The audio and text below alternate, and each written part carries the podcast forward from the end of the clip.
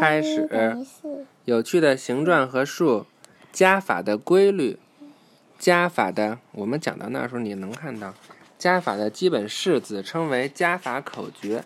当你学会加法的时候，你将能够迅速把一小组东西加起来，而不需要，而不需要继续数。那你先别盖了，不得了吗？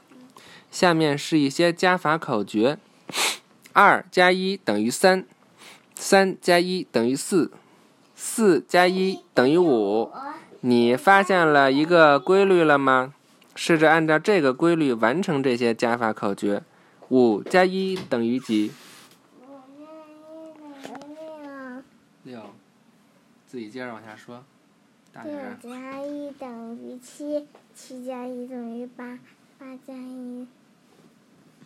九，九加一等于十，十加一百等于一百一十。嗯，当你向任何数加一的时候，你得到了临近它的那个更大的数。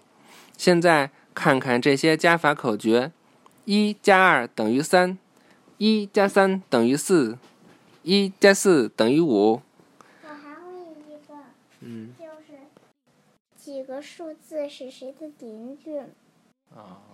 一就是零和二的邻居，二就是一和三的邻居，三就是二和四的邻居。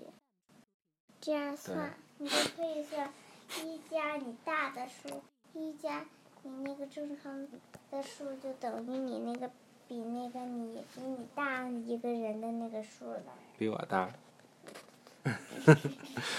它们和第一组口诀非常相似，不是吗？在每一个口诀中，头两个数被交换了，那是唯一的不同，答案仍然一样。你知道吗？一加四和四加一都等于五。对，他们是。一个。嗯。减四等于三。不对。一一减四。四减一等于三。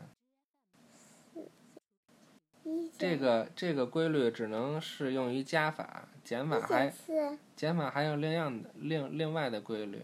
一减四不就是等于三吗？一减四等于负三。当你加数或者加一组东西的时候，你可以把它们以任何顺序排列，你总是得到同样的结果。这就是加法的交换律。就是你，比如说几加几，几加几，你把它们的顺序任意颠倒，最终得的结果是一样的。比如一加二、加三和三加二加一得的数得的结果是一样的，明白了吗？嗯。明白了，妈妈，你看我这是怎么了？来预习下一课加法口诀。晚安。